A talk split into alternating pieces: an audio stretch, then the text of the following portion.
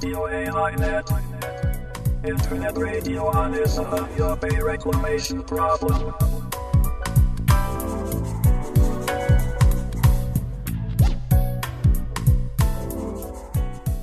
有明海漁民市民ネットワークがお届けするラジオ AI ネット本日は2018年7月22日第39回の放送となりますちなみに本日で1997年4月14日の諫早湾の締め切りから7769日となります。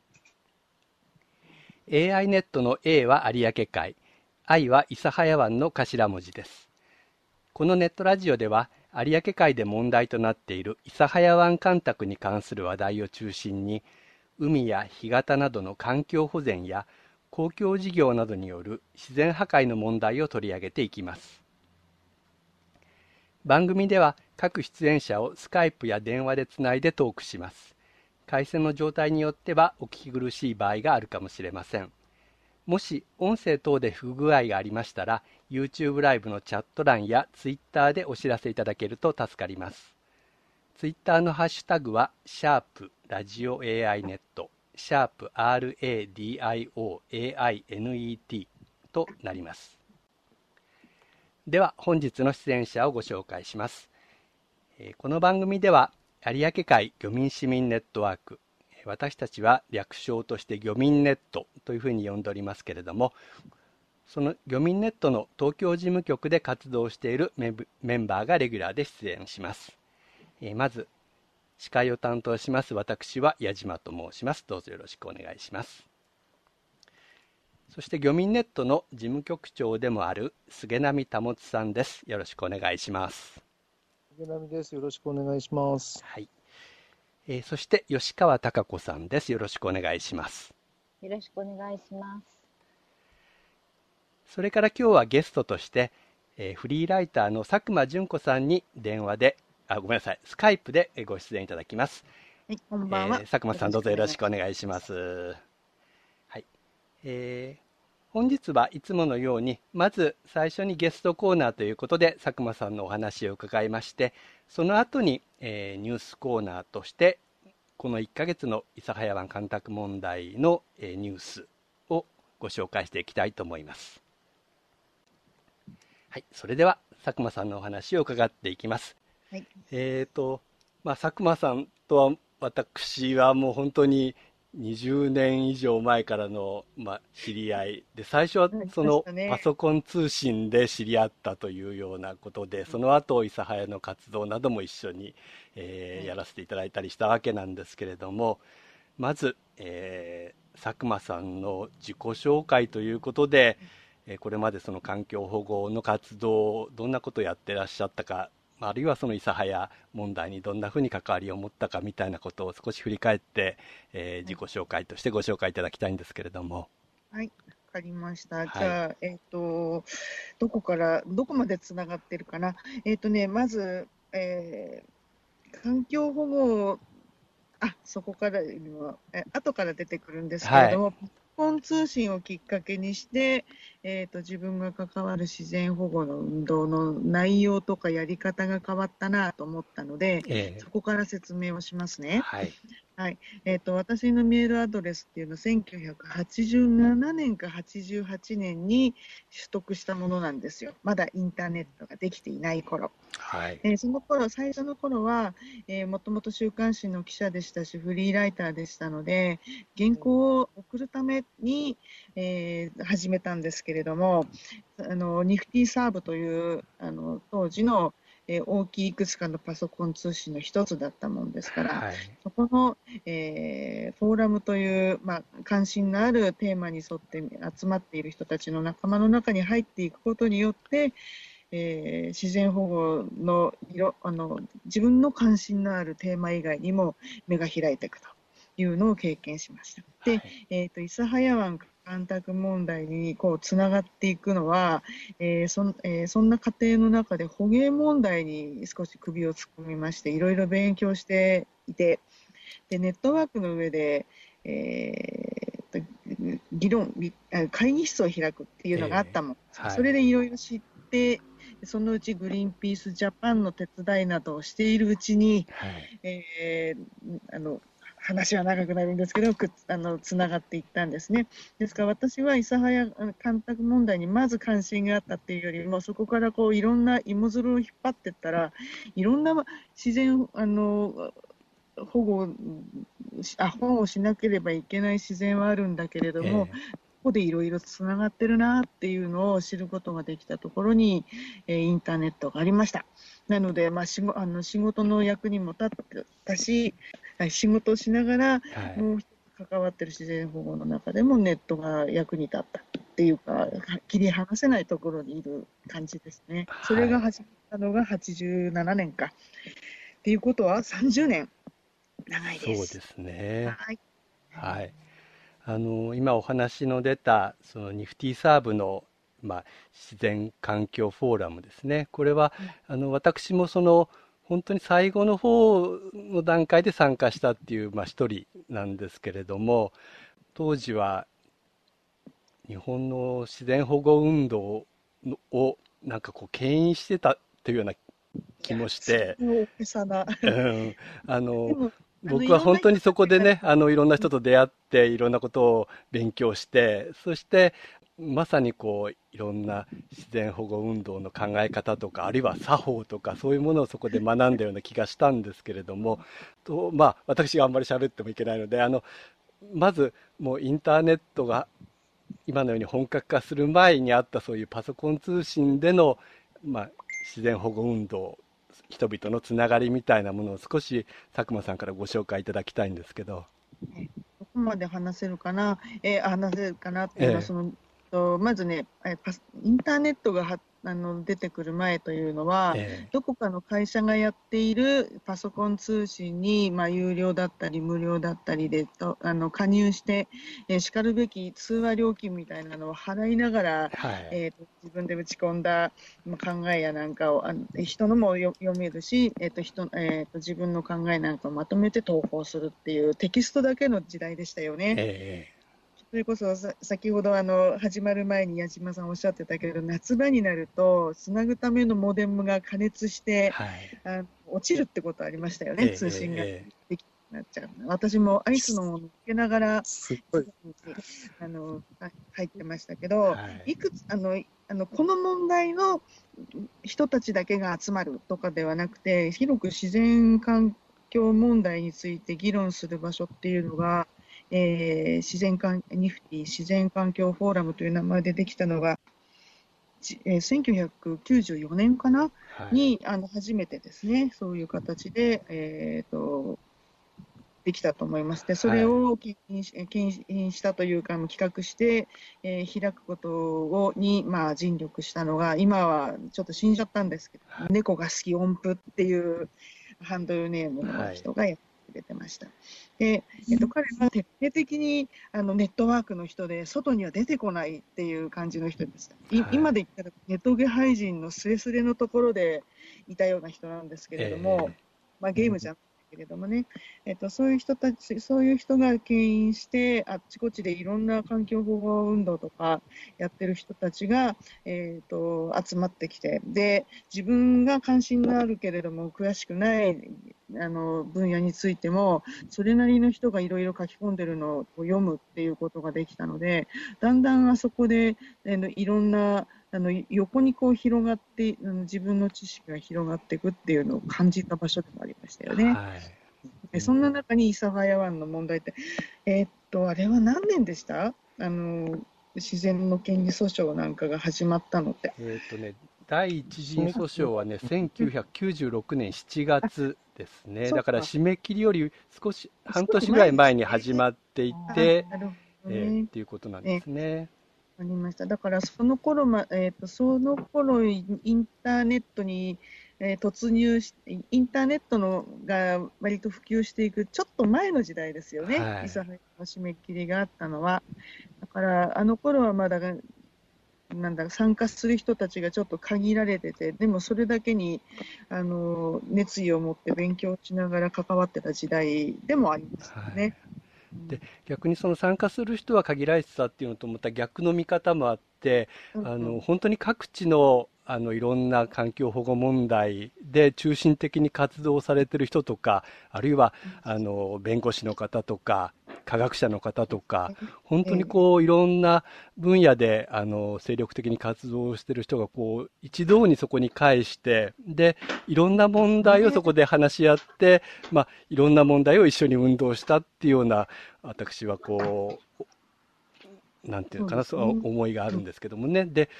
なんとなくインターネットが普及してから逆にそういうことができにくくなったんじゃないかなと思ったりして、うん、あの、インターネット、何なんだろう、ええ、発信したい、発信しなきゃって思ってる人たちが、えっ、ー、と、紙媒体じゃない方法で発信できるっていうんですごく一生懸命利用したってこともあるでしょうね。はい、でここに来ると、えーと、それなりの、えーと、品質の情報とか議論に出会うことができる場所にはなったけど、はい、あの場所がなくなったっていうよりみんながやり始めちゃったんで、えー、えーと雑草が生えたらばもともと植えたものが何だったかわからない畑になっちゃったっていう感じかもしれないですけどね。はい、でそこで、あの、諫早湾干拓問題というものも割とこう中心的に取り上げられて、で、でね、あの、漁民ネットで言うと、やっぱりこれももうなくなってしまったんですけども、えー、羽生洋三さんっていう方が割とそこで諫早問題をいろいろこう発信して、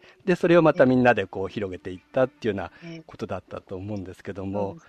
私にとっては羽生さんっていうよりも彼のハンドルネームの小市民さんっていうのが、はい、えー頭の中には今でも残ってますけどね。はい。いろんなことをそこでみんなが真剣に考えていた、あの、かつ行動していたわけなんですけども、そんな中に、その農水省の職員が紛れ込んでくるっていうような事件もあったんですよね。あの、同金事件というふうに私たちは呼んでいて、はい、その同金事件の時はまだ私はそのパソコンのその会議室に参加してなかったんですけども、このあたりちょっとエピソードとして佐久間さんから少しお話しいただけますか？はい、細かいこと覚えてないんですよ。でも、そのあたかもあの諫早の一般市民なんですけれども、いや、干拓してもらった方があのいいんだよねみたいな感じで、何かのイベントの時にも松五郎が美味しかったとかなんとか書き込んだんだったかな、うん、なんだか変な人だったんですよ。ただ、あの地元の人って言って現れられあ現れてしまうと、えー、一応ちゃんと聞かなきゃと、緊張しなくっちゃ、この人の言うことをって、みんなやっぱり、あの膝をあのちゃんと直してですね、えー傾聴してしまうっていうところもあったわけですよね。でそこにうまいこと入ってきやがってですね、いたんですけど、ここから先がその、あの現実世界とネットの世界の接点が面白いところで、えー、いや、納金って実はあいつだっていうのを地元のとある人が気がつくんですよね。ははでその情報が、えーと、フォーラムの中にもたらされるわけですよ。えー、なんだと？っていう話になったんです。なのそのそれで、えーと、締め切られた年の7月かな、えーと、その猫が好き音符っていうのと私は島の娘という名前ですけれども、えーと、ちょっとどんなやつか見に行ってみようかっていう話になって出かけたんですよ。はい、うんだからネットとあの現実世界がそこでつながるというのをね、見てきましたね。はい、面白かったですね。はい。まあ、で、あ会えたんでしたっけ？何何？会えたのよ。あのね、うん、あ結構大雨が続いた後だったので、諫早の辺りの田んぼはもう水に隠れてて、道なんだか田んぼなんだかよくわかんないところに、まずその日は着いちゃったんですよ。はい、で、彼の勤めてるところが分かっていたし、で、私が島の娘だっていうこと、どうもドーキンさん気がつかないで、その、ニフティの上でやり取りして、じゃあ、あの、何日はいますからどうぞとかってやり取りしちゃったんですよ。えー、で、えー、なので、佐久間ですって言って、会いに行って、まあ、ライターですってな感じで、うん、あの彼もそのドーキンさんに会いに行って、私は会いに行ってないんですよ。彼の事務所に会いに行っで、まあ、あのいろいろ締め切りじゃないやあの干拓問題について聞くみたいな感じになったんですよね。うんでその時に猫が好きもはあの徹底してあの本名を名乗らない人だったんですけれどもでそそこの人は誰ですかって言われて彼はブツブツっと自分の名字を言ったもんですから多分ドーキンさんはその時森さんだと思ってるんですよね。はい。だからまさかそれが猫が好きだとは思わないで、えーとうんか私と猫を、えー、とドーキンさんは自分の車に乗せてくれてあっちこっち案内してくれて彼の考えなんかを聞かせてくれたんですよ。へそんなことがあったね。まあ、今あのえ、ドーキンさんって言ってますけど、ドーキンっていうのは、あの、ワラスボのことなんですよね。ワラスボのことを、諫早の方ではドーキンって呼んでそのドーキンっていうのをハンドルネームとして使っていた農水省の方ということなんですね。あれはだから役人がね、あれをやったんで、この野郎っていうのは、まあ、私も猫もそう思ったわけですけど、はい。まあ、今であの言う、い。農農水省からあのうん。森山町に出向してた人じゃなかったですそうそうそうそう、出向してた人ですね。うえっと、なんだっけ、鎌田さん？そんな名前の人でしたよね。でね、後で令状の、あ、令状っていうか、お礼メールを送ったら、島の娘さんだったんですかって、その時初めて彼は気がつくんですよ。危ねえとは思ったんだけど、もう一人が猫が好きだとは、多分とうとう気がついてないっていうか、まあ、気がつかなかったんじゃないかな、彼は。ええいやでも私たちも、ま、いいつ締められ締め切られてしまうんだろうって思いながら、あの時はあの半年、1年ぐらいかな、あのその前から干拓問題に関わって、渋谷のあの交差点のところで署名活動なんかしたこともありますよね。ええ。ええ、昔だあの今、オフ会って言ったらば、多分あのの飲み会だったりするんでしょうけれども、署名やろうよって言って、って渋谷のあのハチ公前でやったっていう記憶がありますね。はい。あの時もだから、あえてネットで呼びかけて、現実にその署名に、あ署名をする側ですね、集める側になって、あ初めましてって言いながら、一緒に署名をするっていうのは面白い 作業だったですけどね。はいはい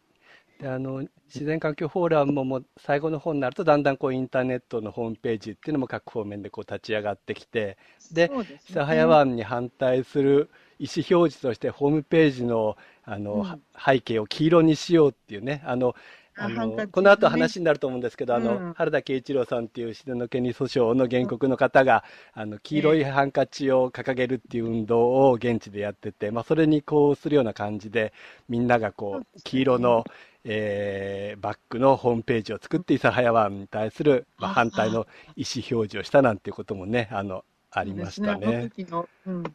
あれは黄色がカラーだったもんね、ええ諫早のええ。えはい。もうそうんなかか原田さんの名前も。まあ、この辺本当に話し始めると、あのもう止めどもなくなってしまうんですけども、はい、ちょっと次の話題に進みたいと思います。えはい。で、まあ、そこのニフティ自然の環境フォーラムで、うん。まあ、中心的にこう集まってきたのが、割とこの自然の権利訴訟にも関わっている方だったと思うんですけれども、はい。えー今、諫早湾の訴訟といいますと、まあ、いわゆる漁民対農民みたいな形での、えー漁業被害に対する裁判であるとか、あるいは開門するなといった裁判とか、そういうことになってるわけなんですけども、実はその前に、割と諫早の市民が中心となって、自然保護としての裁判を起こしたということがあって、まあ、それがちょっと今、僕忘れられてしまったんではないかなと思って、ちょっと心配もしてるんですけれども、はい、その辺あのままず自然の権利という考え方と、それからあの諫早湾での自然の権利訴訟というものをあの、まあ、簡単にはなかなか説明できないと思うんですけれども、はいあのお願いできればと思うんです。すいません。はいえっ、とね、自然の権利っていうこ言葉の意味が大変、あの、定義がいろんな、えーそれぞれの人によって様々になっちゃうもんですから、そこは触れずにいきますね。はいまず、えー、と94年に、えー奄美で、まあ、ゴルフ場がどんどんできちゃってて、これじゃあもう奄美が奄美じゃなくなっちゃうよっっていうんで、地元の人たちが、えー、奄美のクロウサギとか、そういう奄美ヤマシギとか自然、にいる奄美らしい動物たちも原告に加えて、その、まあ、これほど、これ以上開発をしてくれるなという訴訟を始めたんですね。はい、それがあの日本で初めての自然の権利訴訟でいうものです。はい、でそれはその動物がまるでに人間を訴えるような形に見えたもんですから、それなりのインパクトがあって、奄美のゴルフ場は、まあ、いろんなあのいきさつがありますけれども、その時の開発は止まりました。はい、でそういうインパクトのあることが同じ、まあ、九州地方といえば九州で起きたもんだから、その諫早湾の干拓が本当に始まっちゃいそうだっていう時に、えっ、ー、と、なんだっけ、愛野町って言うんでしたっけ、原田さん。はいで彼がこりゃあっていう思ったもんで、えー、裁判俺たちも裁判をしようじゃないかって言ったとでその時彼はまだ山下幸文さんとも何のあの縁もなかったんですけれど、うん、相談しに行ったら山下さんがそりゃあいいとやろうっていうんで始まっちゃったらしいんですよ。で、えーと、実はあの自然の権利訴訟っていうのは本当に日本の裁判の中で有効なんだろうかっていうのは弁護士たちだっていろんな意見があってガヤガヤと議論していたんですけれども議論していたんでいくつかのこう弁護士グループがあって、えーまあ、ポツポツと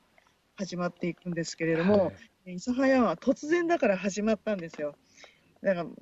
あの、なんだっけ、原田さんが、えっ、ー、と、なんかやりたいって言ったら、山下公文さん、よっしゃじゃあここで発表したるって言って発表されちゃったもんだから、それから弁護団ができるっていうような作りだったんだけど、えっ、ー、と、はあの、一茶早ンがすごかったのは、そこまではみんな、あの象徴的にそこで住んでる動物を原告に加えようとしてたんだけれども、はい、諫早湾そのものを原告に据えちゃったんですよね。はいそういうところが山下さんの発案としてすごかったし、あ本当にその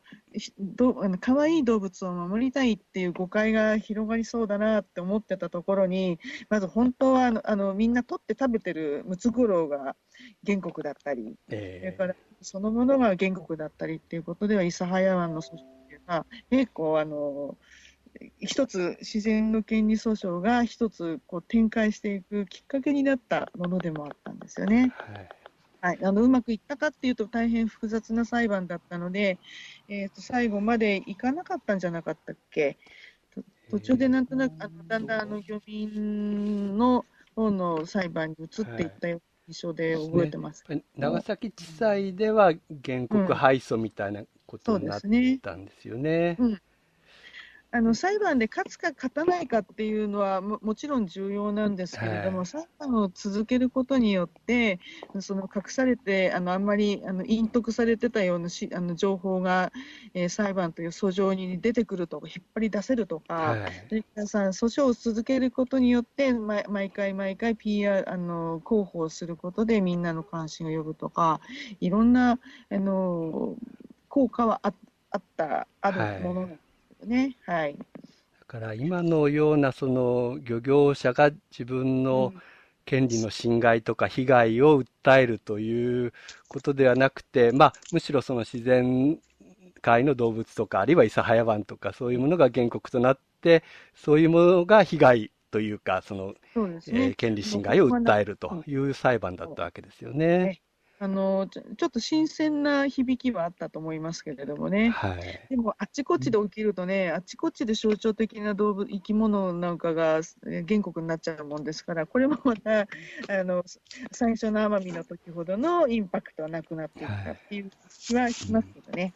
はい、多分あの最近のその裁判のことしか知らない人がこの話を聞いたときに、どうしてその時そういう漁民は被害を訴えなかったとだろうかとか、うん、その漁民自身が原告にならなかったんだろうかって不思議に思うと思うんですけども、あの、諫早湾のこの干拓問題っていうのは、それこそ、あの、干拓事業が始まる前には、漁民の大反対闘争っていうのがあったんですよね。で、あの、それが、あの、保証交渉が妥結するとか、あるいはその、締め切りの面積が、こう、だんだん少あの、小さくなるとかっていう中で、一回漁民とその、まあの国はこう妥結して、で、えー、事業が始まってしまったという経緯があって、その後は、その、表向きに反対する漁民がいない時期というのが、まあ、締め切りまでずっとこうあったわけなんですよね。で、その中で市民がいかにしてこの干潟を守るかとか、あるいは事業を見直し、中止させるかっていうことを悩んだ時に、まあ、こういう自然の権利訴訟とか市民運動っていうことがそこで行われたという、まあ、そういう時期だったかなと思うんですけれども。そうね、諫早の方ずっとあの関わってた人から見たらばそう見えますよね。はい、だから漁民の方がうんここかなここれ以上どうなんだろうっていうところでひょいと出てきたっていう感じはしたかもしれませんね、はい、まあ、うまくつないだっていう形に見えればいいんだけどね。ですねはい、ですから、まあ、うん、その自然の権利訴訟第一陣第二陣とあってで、うん、その終わり頃に例の2000年のあの海苔の大不作というのが起こって、はい、今度はまた再び、えー、漁業者が自分たちの被害権利侵害に対して立ち上がって裁判裁判を起こすという形で再びそこで今度は漁民の裁判というふうにこう市民から漁民運動みたいな形でこうバトンタッチって言ったら変かもしれないんですけどもそんなふうにこうリレーしてきたっていうことかなと僕はこう思ってるんですけれども。そういう意味ではあれよね、諫早湾のこの運動って、うまいことこういいろんなあの人が人の顔ぶれは変わりながらなんですけど、えー、ずっとつながってってるからすごいなって思うんですよね。そうですね。僕も振り返ってなんとかそういうふうに感じることがよくあります。はい。それでもう本当に時間が 予定の時間がもう過ぎてしまうような状況なんですけども、はい、あのせっかくあの佐久間さんにご出演いただいたんで、少しその日本の水産行政の問題点みたいなものを、まあこれも簡単な話では済まないと思うんですけども、うん、まあ我々からすると、水産庁っていうのは、まあ農村振興局とか農政局よりはまし、あの、えー、まあ、農林第三者委員会も割とこう、水産庁が仕切ったので、その、開門の提言というものが出てきたような気もしたんですけれども、だから我々はどっちかというとちょっと水産庁に甘かったりもするんですけれども、あの、佐久間さんはずっと、あの、捕鯨問題とか、あの、通して見ていらっしゃって、何か。水産の方から見てますからね、はい、えっ、と、農林水産省、もともとは農林省ですよね、あそこって。えーでそこに水産がく後からくっついた、しかも水産庁ってあの農林農林水産省の外局ですよね。えーまあ、そういうところあので水産だけを専門にしているところが水産を担当してるんだけどこれ自然保護から言うとあの大変やりにくいんですよね。うん、なぜかっていうと環境省ができた時あ環境庁ができた時に、えーと、林野庁が扱ってた鹿とか熊とかもともとはほらあの猟猟をしてる人あの猟銃を持って捕まえた人たちの動物っていうのはもはやその時産業として成り立たなくなったんで、えー、環境省あ環境庁に移植されたけど水産庁は海の中にいる生き物は全部水産庁の担当であると、えー、環境省は出てくるなっていうあの申し合わせがあって始まってるんですよね、はい、だから水あの水あの海特に海の中にいる生き物というのは大変保護しにくい保護保護側から関あの考えにくい生き物だなと思ってます。えっと、水産庁は保護のために動くというよりも、今、この、えーと、生き物を取っている人たちの利益を先に優先してしまうので、えーと、取りすぎてても、いやいや、まだまだいるんですと、海流があっちの方向いてるから、そのうち来ますとか、そういう感じで、えーとあの保護にはなかなか動いてくれてないなと思います。それはうなぎの話でも、マグロでも、えー、でもそうですね。まさにね、その今、土曜の牛の日の季節なので、うなぎのこともそこら中でこう話題になってますけれども、結局、その、まあ、諫早湾の締め切りにしても、あそこを締め切ってしまったことで、こう、遡上するうなぎっていうものが、こう、川を登れなくなってしまったわけで、あの、かつては諫早湾に流れる本名川の川でも、うなぎが取れて、で、実は諫早ではうなぎが名物なんですよね、うなぎのかば焼きが。だからまあ、そういうものが、うん、あの、諫早湾の干拓事業によっても、あのそういう資源っていうものがこう、まあ、消えてしまったという状況もあり、そういうことに対して農政局農村振興局の事業ということであると水産庁もあまりあまりというか全然その事業に対しては文句も言えないというような中で、まあ、やっぱりなかなかこう日本の水産行政っていうものも問題が多いなと改めてね、やっぱり思うわけですよね。まあ、水産行政っていうとなんか遠い話に聞こえるけど自分たちが食べてるお,、お魚が一体どんな由来でここ自分の食卓に届いてるかっていうふうに考えればね、はい、もう少し見えるものも違うかもね、はい、れませんけどもなかなかそれが難しいなと思ってます。はい、いやとはいえあれですよそんなパソコン通信の時代からインターネットに行って、さらにラジオまでやっちゃってるって、私ってあの根気強いなっていうのは、とにかくいつもいつも頭が下がる思いで見てます。はい、実はあのパソコン通信の前は深夜放送世代だったもので、なんとなくね、そこの原点に帰ってしまうっていうような感じもあるんですけどもね。ねはい。い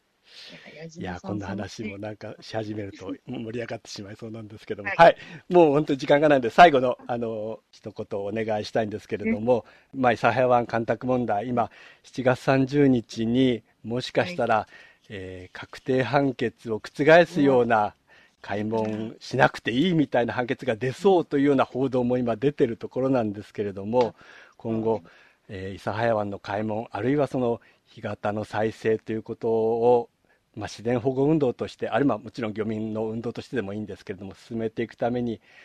何が大事か。もう長年この 自然保護に関わってきた佐久間さんから一言お願いしたいんですけどメッセージを。何が大事か。そうね、うん、いや何が大事かっていうかどうやってみんなの自分と関わ関係がある話なんだこれって思ってもらうかですよね。はい、いや大事かっていうよりも、その課題が大変だね。そう思います。あのき昨日は実はいあの福島県の飯舘村っていうところに行ってたけど、はい、やっぱりあの忘れ去られていくよね、7年経った時に、ああ飯舘村というのは今あの放射能に汚染されたがためにみんな避難してたんですけど去年の春から皆さんが既存していいよっていうことになったけれども、えー、いやそんなそんな簡単な話ではなくなないんだけれどもままるで解決しちゃったみたいに思われてるしね。はい、あの、まあ、あれその話も本当はね今日もっと伺いたかったんですけどあの実は先ほど話した羽生洋三さんも福島であ、ね、あの佐久間さんも実家が近いところですよね、確かね。あの福井市からは45キロぐらいですから、はい、だから。もう帰れないところになるかと思ってましたよ、自宅の辺が、実家の辺が。はい、まあ、その辺はまた機会がありましたらば、いろいろ聞いてくださいよ。はい、わかりました。えー、いや、本当にね、今日、もう聞きたいことだらけで、うん、自分の進行もなんかもうボロボロになってしまったんですけれども、本当にぜひ、あの、佐久間さんにはもう一度出ていただいて、捕鯨問題のいろはからまた 語っていただいたり、やっぱ自然の権利の考え方もね、まあ、そういったこともまた機会がありましたらお話しいただければと思います。はい。とんでもなくなっちゃってすみません、とんでもないです。あの、今日遅い時間まで、あの、ご出演いただきまして、ありがとうございました。はい。またぜひ、え、ご出演ください。はい。はい。では失礼します。というわけで、えー、佐久間純子さんのお話を伺いました。さて、もうあの予定時間の30分が経ってしまったんですけども、いつものニュースコーナー、駆け足でちょっとあの話していきたいと思います。前回の放送の後のニュースということでは、まず6月25日にえ開門を求める我々漁業者側の弁護団が会見しまして、開門差し止めの訴訟で却下された独立当事者参加を認めるように求める、えー、上告理由書を6月19日付で最高裁に提出したということを明らかにしました。ということで、まあ、福岡高裁ではその独立当事者参加が却下されてしまったわけなんですけれども、えー、舞台は最高裁に移ったということになります。そして6月26日には、これはあの長崎地裁で行われている漁業者の第二審、第三審の訴訟の、えー、公判がありまして、えー、漁業者側は、えー、立証計画を提出して、まあ、今後、えー、証人尋問あるいは、えー、現地検証などを求めていくということのようです。えー、そして7月9日、えー、実はこれは漁民ネットとしての活動なんですけれども、えー、漁民ネットとして福岡高裁に、えー、申し入れ書を、えー、提出したとそして、えー、福岡市内の街頭でアピール行動を行ったということがありました。これはあの吉川さんも菅波さんも現地で漁民と一緒に活動してきましたのでその辺の報告を少しお願いしたいんですけれども。漁民はちょっとなんかやっぱしあの雨の後だったりしてあのあまりちょっと来れなかったんですけどでも一応4件揃いまして今回は。そうですね、うん、はい。あの一応訴えてきました。あの裁判所おかしいでしょっていうのとやっぱ開門しかないでしょっていうのが開門調査しかないでしょっていうこと。それをしてもらわなかったら諦めきれないっていうような漁民から話がありました。うん。まあ、そもそもね、この、えー、7月30日の裁判の期日っていうのは決まってるんですけども、その結果がもう決まりきってるような報道自体が本当おかしいと思うんですよね。はいそういうことも含めてですね、やっぱり、えー、あの報道関係者にも、えー、福岡高裁自体が認めた開門を無効化するようなことをですね、えー、裁判所が出すのはおかしいし、えー、もうまことしやかにそういう報道がでかでかとされてるっていうことを、それって何なんですか、それ、うん、話裁判所とかも話してるんですか？とかもうそう話に聞きに行って、その記事ができてるんですかね？2、3日前のあの記事も、なんか、裁判所はそういう姿勢っていうふうに。あれ、熊日のですか？うん、書いてる。今朝の朝刊から昨日かな、あの、開門命令執行の降参とかっていうね、あのタイトルで一面トップに出てるみたいですけどね。あんなこと書かれたら裁判所がそんなこと言ってませんとかね、えー、こんなあの見込みの記事を書くなって言って文句言うぐらいじゃないとおかしいと思うんですけど。書かせてるっていうことですよね、だから。うん。けしからんですよ。取材に行ったのかな、あんな裁判所から離れたとか。違う、農政局に近いから？そんなことないいや、それにしたって、いや、裁判の結果について取材されて、裁判所とか裁判官が答えるわけないじゃないですか。ええー。ね、でも言ってますよ、ね。おかしいんですよ。だから、おかしいけど、まあ、そういうそういう異常な状態について、やっぱり一言言わないと収まらないっていうこともあってですね、うん、えー、前やったのがいつでしたっけ、6月でしたっけ、2回目なんで、5月知れたんですよね。はい、本当にね、でも7月30日、あのどうしてくれようかって気がしますけど、ね、そうですね。ねまあ、ひどい話かどうかっていうのは、こっちも決めつけてるんですけど。うん、うん、いや、もう。あまり言うからね、でもひどい話じゃなきゃいいなって思いますけどね。じゃあ、裁判所、ね、こちらの主張を取り入れてほしいですよね。ええ、うん、やっぱさ裁判所ってさすがだなって公平だなっていうのにしてほしいですね。まあ、それが今までのねあの若い韓国なんかを見るととてもおよそ信じられないようなものをガンガン出してますからね、はい、本当にあんなひどいこと言ったけど本当は裁判長違うんだなって思わせてほしいな。全くです。はい。ね。そして、あの、西日本豪雨ですか、それの影響というものも有明海に対してあったようで、その漂流物が、えー、諫早湾まで流れ込んだというようなニュースもあったんですけれども、7月13日に、えー、長崎県が諫早湾の干潟に移植して養殖していた平木、まあ、これはあの養殖平木の貝自体を養殖するっていうよりもそこで産卵させるという目的で養殖していた平木なんですけれどもこの3000個の平木がほぼ全滅していることが13日に分かったという報道がありました。で、まあ、新聞ではといいますかその、えー、長崎県の総合水産研究所の、まあ、担当者の話ということで、えー、新聞に書かれているのはまあ、その西日本豪雨で、えー、筑後川からの淡水が諫早湾に流入したので平木が死んでしまったのではないかという記事になっていたわけなんですけれどもその直前にはやはり諫早湾からのその、まあ、排水門のすぐ目の前にある養殖場でしたのでかなりの、えー、淡水が調整池からも排出されているということでこれはまあ一概にその、えー、筑後川からの淡水の影響というふうには言えないんではないかなとは思うんですけれども。なんで決めつけたんですかね？それがちょっとわかんない。小潮だったからですかね？小潮だから調整器でも知ってますよね、調整器からやっぱり新聞記者の人がもう少し他のね、その研究者の方にも取材して、えー、裏を取ってほしいっていうことではあるんではないかなと思うんですけどね。それはそうかもしれないですね。はい、であともう一つは仮にその筑後川からのその淡水の影響ということだったにしてもなぜその諫早湾の中にその筑後川の淡水がこう溜まるようになってしまったかっていうのはやはり締め切りの影響なわけですよね。だから筑後川からの影響にしても昔ならばそれがもう干潟でいろいろこう攪拌されたり吸収されたりする中でその塩分濃度っていうものがこう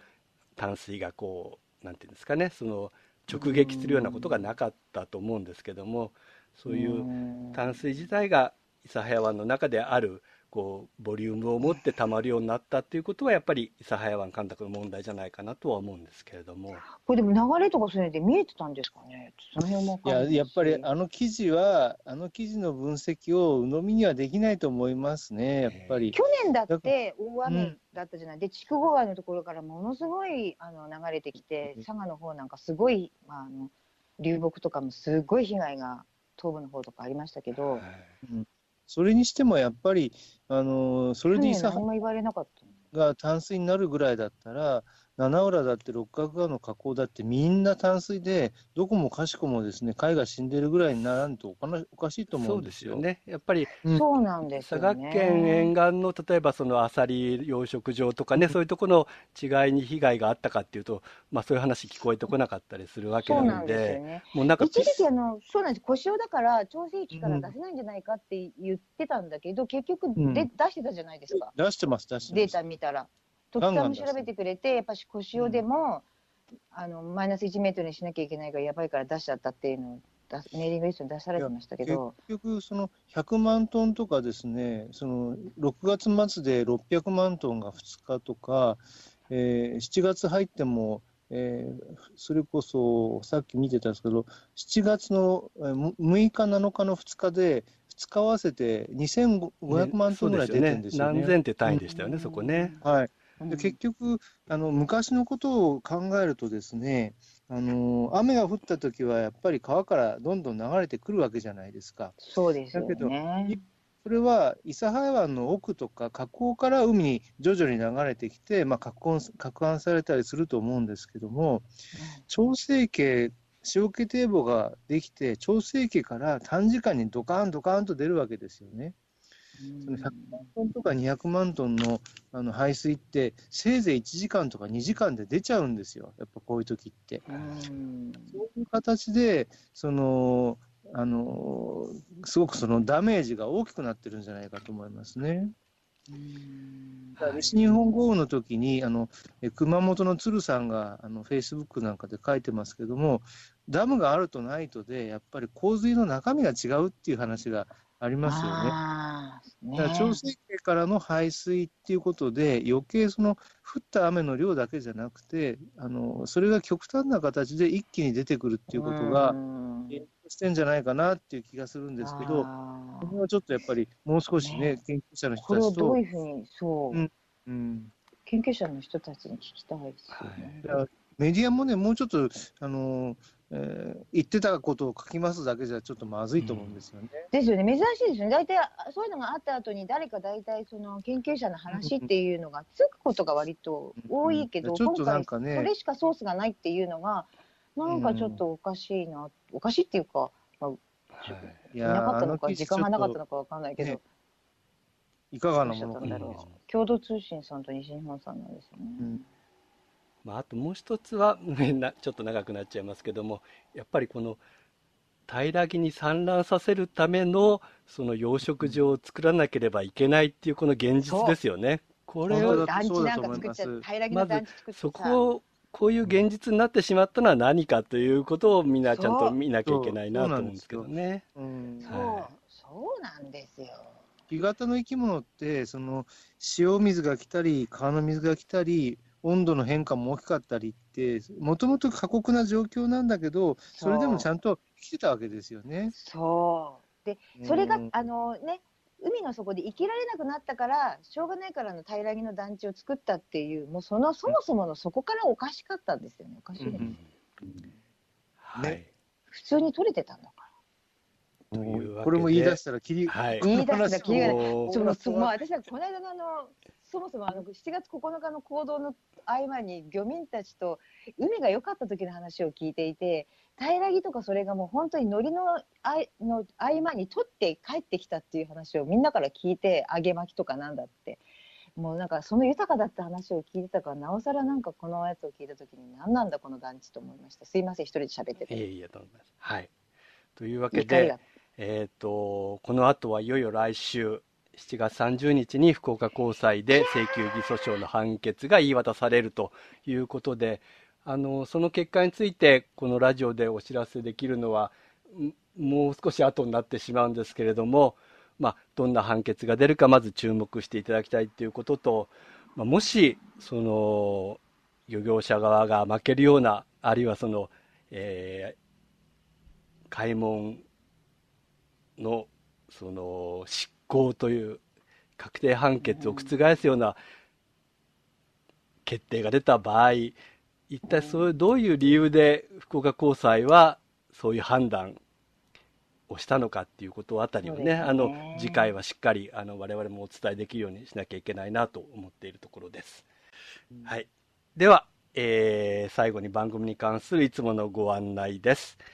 この番組は毎月1回原則として第4日曜日の午後10時から YouTube ライブで生放送を行っています。次回の番組の内容などにつきましては Twitter や Facebook でお知らせしていますので Twitter のアカウント、アットマーク、ラジオ AI ネット、RADIOAINET のフォローをぜひお願いいたします。Facebook は有明海漁民市民ネットワークで検索してください。それから生放送を録音したアーカイブ版を後日 YouTube の有明海漁民市民ネットワークチャンネルにアップします。生放送を聞き逃してしまった場合、あるいは過去の放送などは YouTube でお聞きください。それから iPhone や Mac などをお使いの方は、ポッドキャストでも音声の配信をしておりますので、ラジオ AI ネットで検索して、ポッドキャストの登録もぜひお願いいたします。